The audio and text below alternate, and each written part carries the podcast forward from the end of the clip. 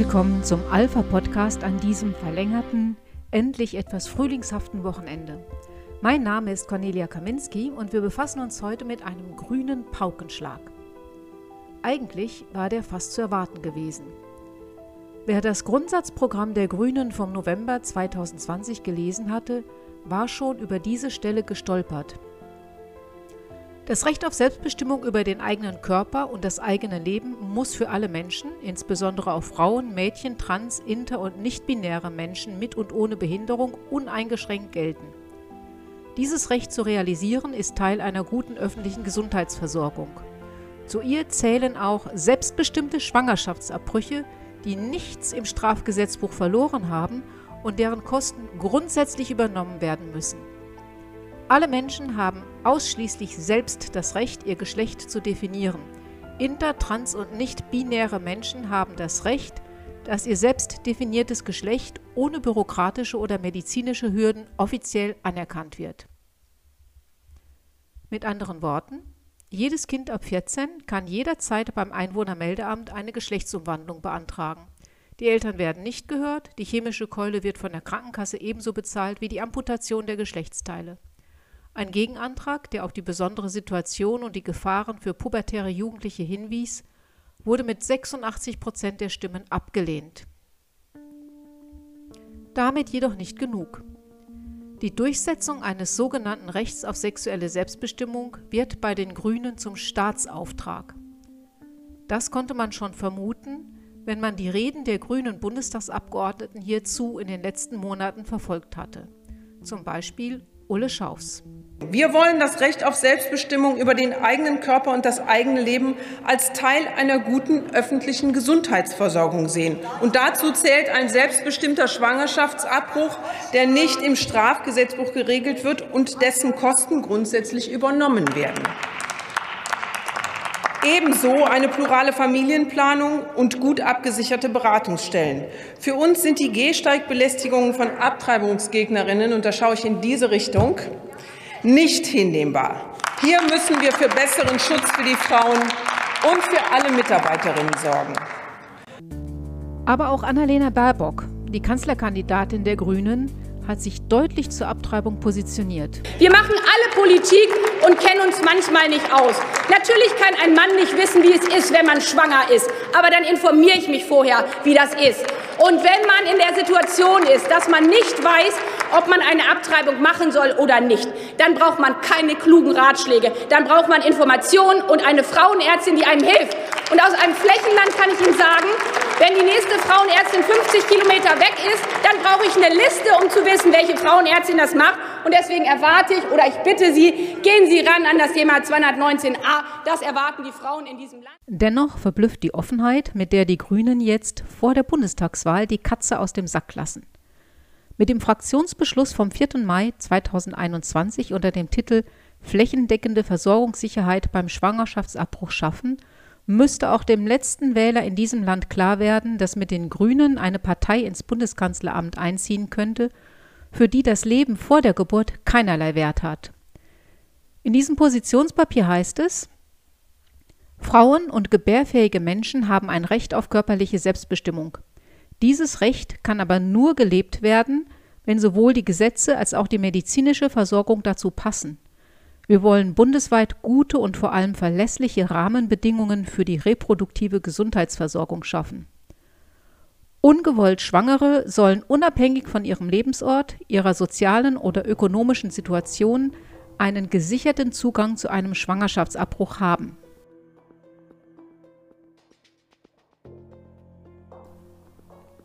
Zum Forderungskatalog der Grünen zählt daher neben der Streichung der Paragraphen 218 und 219 StGB auch, dass vorgeburtliche Kindstötungen ebenso wie die kostenlose Abgabe von Verhütungsmitteln nun Regelleistungen des Gesundheitswesens werden sollen. Im Klartext, jeder von uns zahlt, sollte dieses Papier Regierungsprogramm werden, für sämtliche Abtreibungen mit. Und zwar nicht nur für Abtreibungen bis zur zwölften Woche, sondern bis zum Ende der Schwangerschaft. Denn nichts anderes bedeutet die komplette Streichung der Abtreibung aus dem Strafgesetzbuch. Das stellt nicht weniger als einen Paradigmenwechsel dar.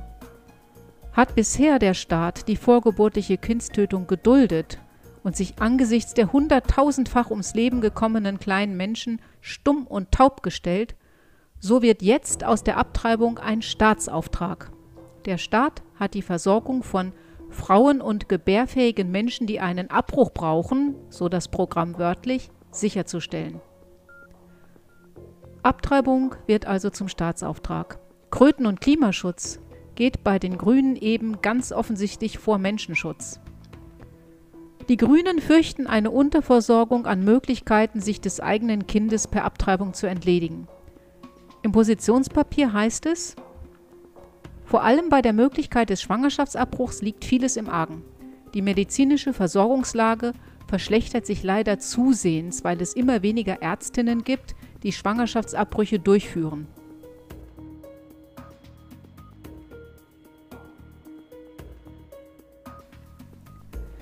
Immer weniger Ärzte, die bereit sind, einen Schwangerschaftsabbruch vorzunehmen, führen zu einem Abtreibungsnotstand in Deutschland.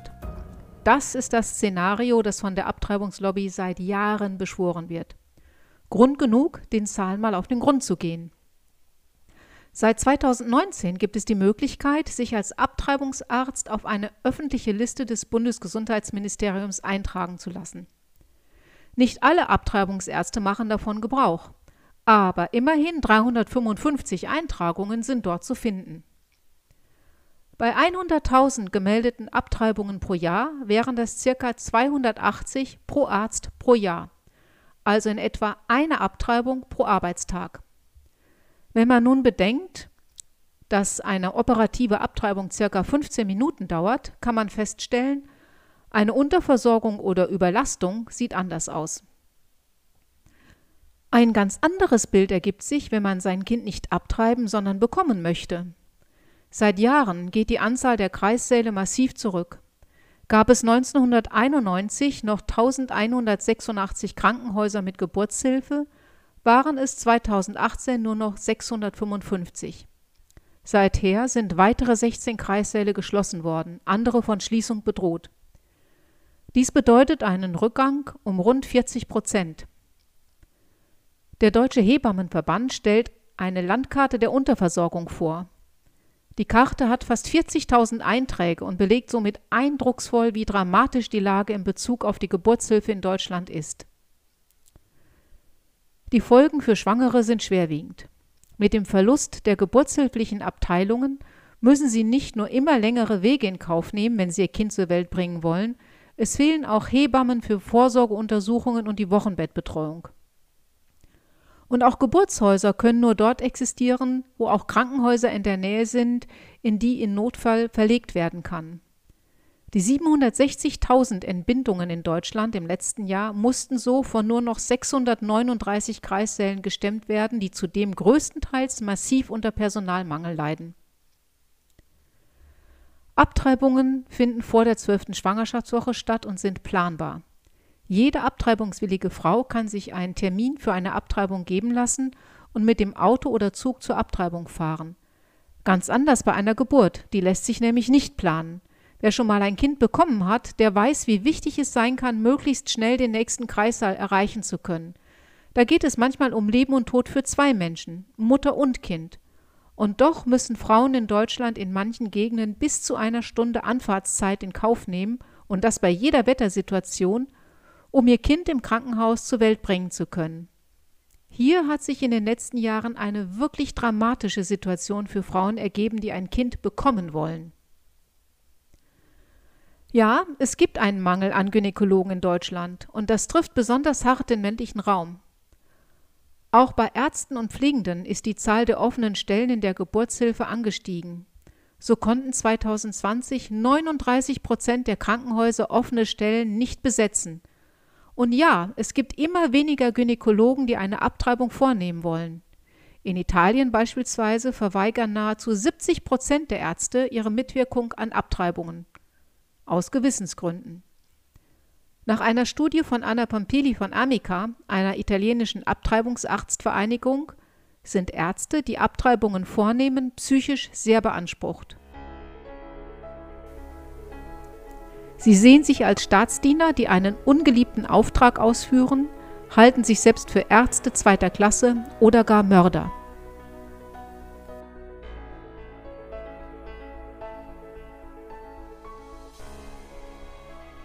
Ein Gynäkologe, der keine Abtreibungen mehr vornimmt, ist Dr. Levantino aus den USA. Nachdem er und seine Frau selbst keine Kinder bekommen konnten, bekam er bereits erste Zweifel.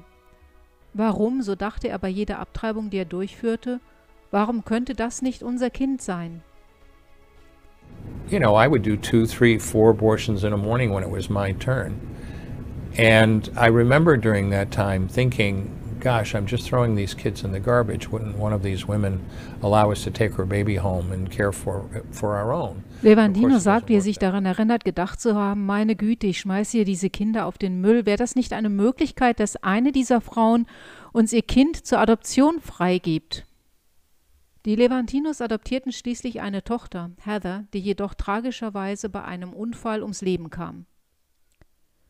Die nächste Abtreibung, die Levantino nach diesem Ereignis durchführte, war dann seine letzte. I don't know how long after that my first D&E abortion was scheduled. And I re reached in ich hatte dann meine erste operative Abtreibung und ich griff mit dieser schweren Klemme hinein und riss einen Arm oder ein Bein raus und starrte darauf und dann wurde mir schlecht. Aber wenn du eine Abtreibung angefangen hast, kannst du nicht aufhören. Du musst ein Inventar aufstellen. Du musst sicherstellen, dass du zwei Arme, zwei Beine und alle anderen Teile hast, weil sonst deine Patientin zurückkommt mit einer Entzündung oder blutend oder gar tot. Also schloss ich diese Abtreibung ab. Und ich weiß, dass es sich komisch anhört, aber zum ersten Mal in meinem Leben habe ich hingeschaut. Ich habe zum ersten Mal wirklich diesen Haufen Körperteile auf dem Tisch gesehen. Und ich habe nicht ihr wunderbares Recht auf Selbstbestimmung gesehen. Ich habe nicht gesehen, was für ein großartiger Arzt ich war, weil ich mich um ihr Problem gekümmert hatte. Ich habe nicht mal die 800 Dollar gesehen, die ich gerade in 15 Minuten verdient hatte. Alles, was ich sehen konnte, war jemandes Sohn oder Tochter. And I didn't see her wonderful right to choose, and I didn't see what a great doctor I was taking care of her problem, and I didn't even see the $800 cash I just made in 15 minutes. Dieser Moment war für Dr. Levantino der Anfang vom Ende. Die Empfindungen der Ärzte interessieren die Grünen aber gar nicht. Sie konstatieren einen Mangel an Ärzten, die abtreibungswillig sind, und beschließen pragmatisch und schnell zu handeln. Wo genau die Reise hingehen wird, konnte man bei der Bundesdelegiertenversammlung der Grünen im November 2020 schon heraushören. Die Delegierte Ricarda Lang aus Schwäbisch Gmünd legte dar, dass sich im Bereich Krankenhausfinanzierung etwas ändern müsse. Vorsorge muss als Leitprinzip des gesamten Gesundheitswesens verankert werden. Das heißt, Kliniken sollen in Zukunft nicht mehr nur nach Leistung bezahlt werden, sondern nach ihrem gesellschaftlichen Auftrag. Und es soll nicht das finanziert werden, was sich rentiert, sondern das, was gebraucht wird. Kliniken sollen nicht nur nach erbrachter Leistung, sondern nach ihrem gesellschaftlichen Auftrag finanziert werden. So steht es nun auch im Grundsatzprogramm der Grünen. Was der gesellschaftliche Auftrag von Krankenhäusern sein muss, das haben die Grünen mit ihrem Positionspapier ganz klar festgehalten. Die Finanzierung von Krankenhäusern, so steht zu befürchten, ist dann eben nur noch möglich, wenn diese auch Abtreibungen anbieten. Das ist das Ende der ärztlichen Gewissensfreiheit. Es ist auch das Ende so mancher kirchlichen Krankenhäuser. Ob man auf diese Weise mehr Menschen dazu bewegen wird, Arzt zu werden? Ich glaube nicht.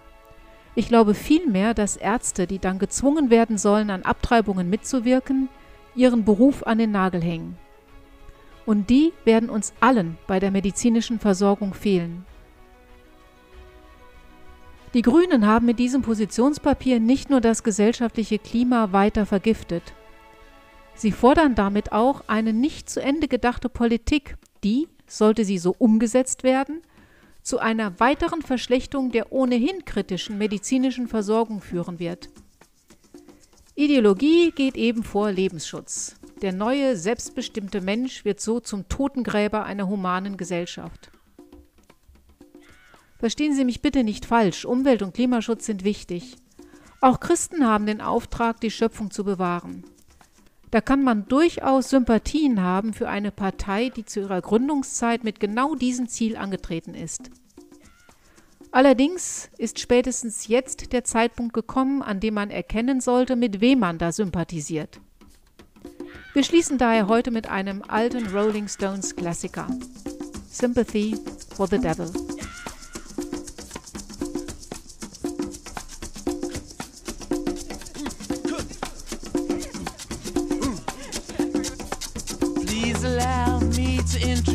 Myself. I'm a man